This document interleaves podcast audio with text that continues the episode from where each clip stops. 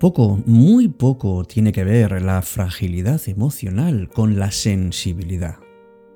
La sensibilidad es algo excepcional en el ser humano, en cambio la fragilidad es cuando no tenemos herramientas para poder gestionar nuestra interioridad, sobre todo lo más complejo.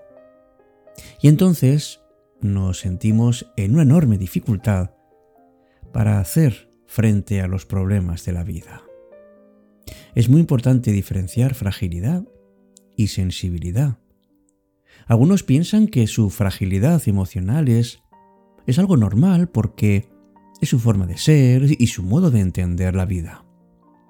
Uno puede decir, es que soy una persona sensible y, y no puedo cambiarlo. Y esto es una autodefensa.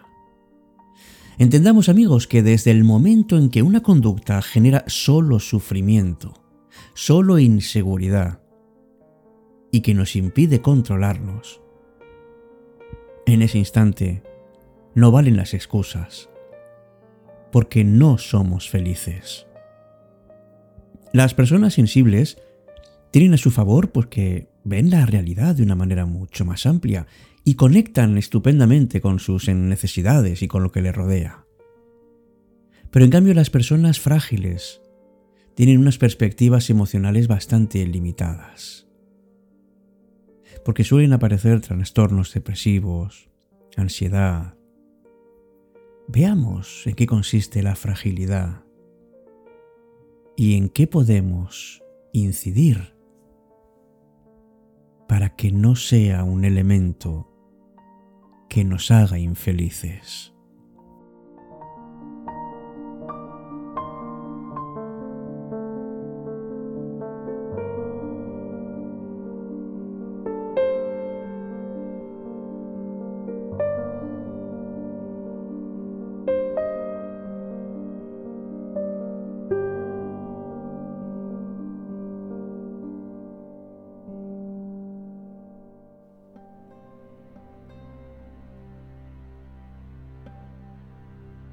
Empieza Cita con la Noche. Presenta Alberto Sarasúa. Buenas noches y bienvenidos.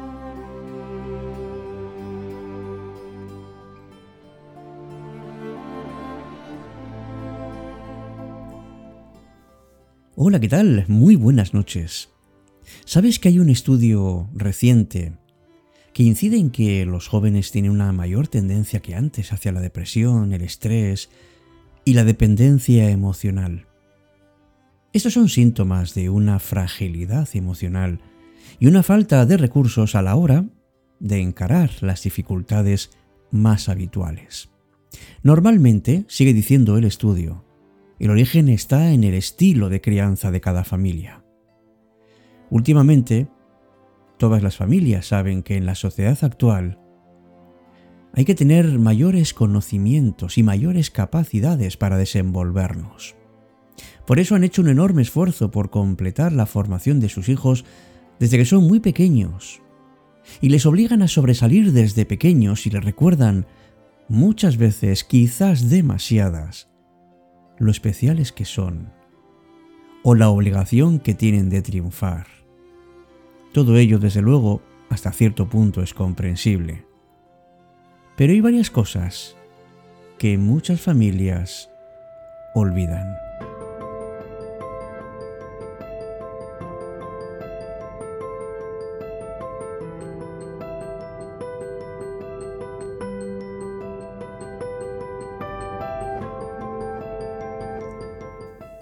Tanto se les protege del fracaso que muchas veces crean seres que difícilmente toleran la frustración por pequeña que sea.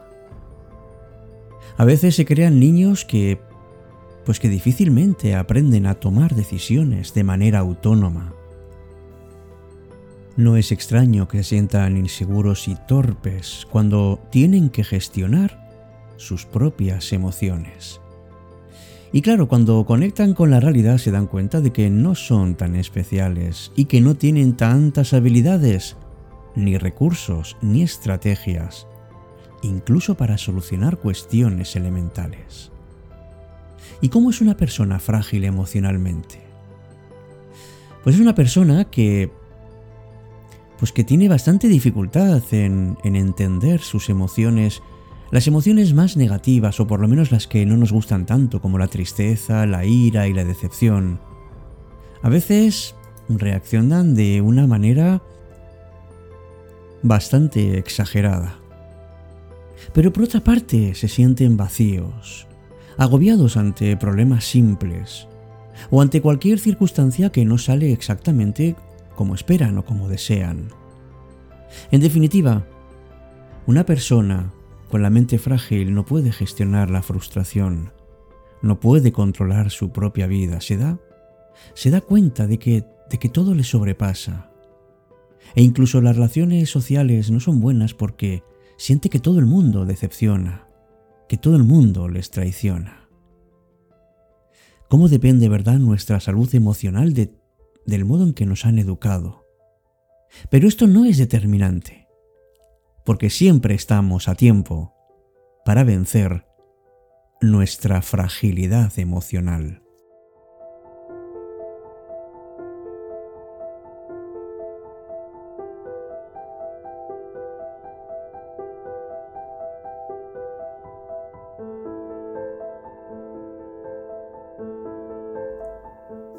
Date el permiso de ser sensible, todo lo que quieras, pero nunca frágil.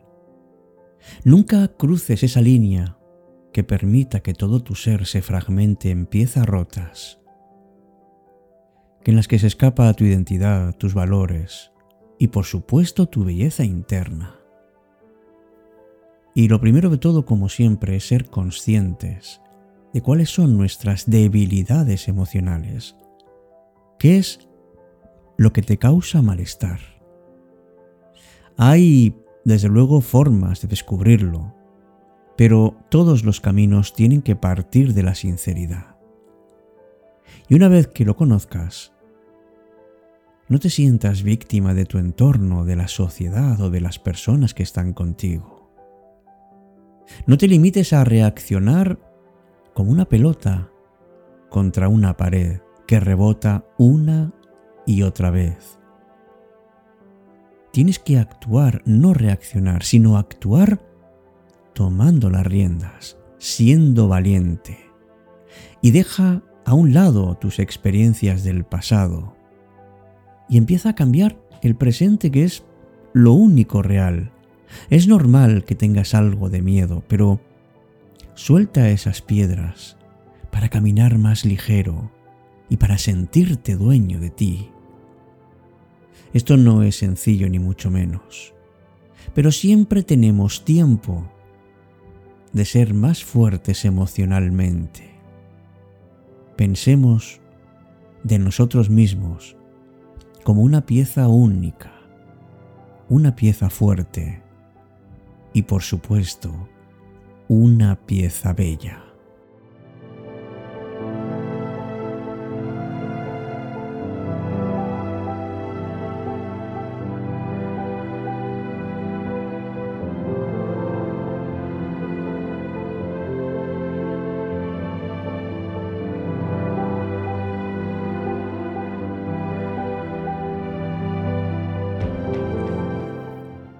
Hay personas que se ven obligadas por las circunstancias a ponerse una máscara de autosuficiencia para esconder las emociones y los sentimientos, porque piensan que si no sufren, si viven en una, vida, pues digamos, como el agua que no tiene ni olor, ni color, ni sabor, se encuentran bien.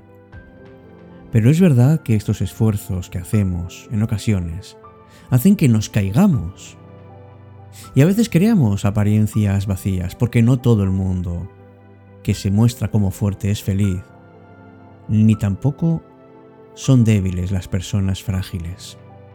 Tenemos un error y es pensar que lo único que necesitamos es desarrollar una fortaleza en nosotros mismos, en ser superiores, en tener logros, tener victorias. Y claro, si orientamos a las personas solamente en el sentido de obtener algo, y de resistir, es muy probable que ante la primera decepción caigan de inmediato porque no saben cómo superar eso. Una piedra nunca logrará ser flexible, pero pensemos en algo tan frágil como por ejemplo es la tela de araña. Es así que es flexible, pero también es frágil. Recordemos una vez más que no confundamos la fragilidad con la debilidad.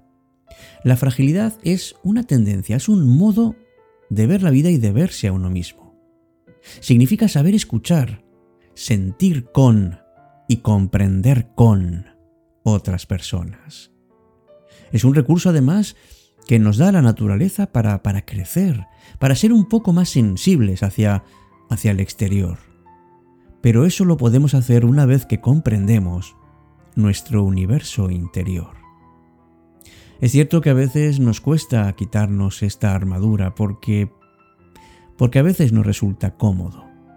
En nuestro interior tenemos muchos miedos, tenemos inquietudes, y todos nos esforzamos en ocultarnos de algún modo porque mediante la fragilidad podemos ser un poco más conscientes y de esa manera podemos afrontar mejor. Cuando llegan las adversidades, es mejor recibirlas con equilibrio, pero también con flexibilidad. Si somos demasiado estrictos, demasiado férreos y resistentes, nos va a costar mucho más asumirlas, entenderlas y por supuesto afrontarlas.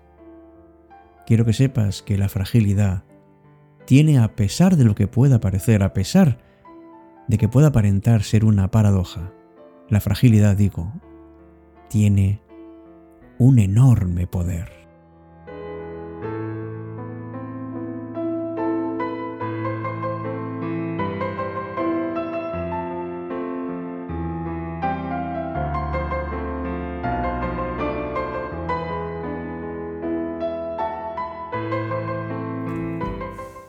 Aunque te parezca que eres frágil, tienes un enorme poder. Úsalo. Porque no es necesario que te muestres fuerte si ya lo eres. Hasta nuestro próximo encuentro. Gracias por ser parte de Cita con la Noche. Gracias por tu apoyo. Y gracias sobre todo por tu presencia. Hasta pronto amigos.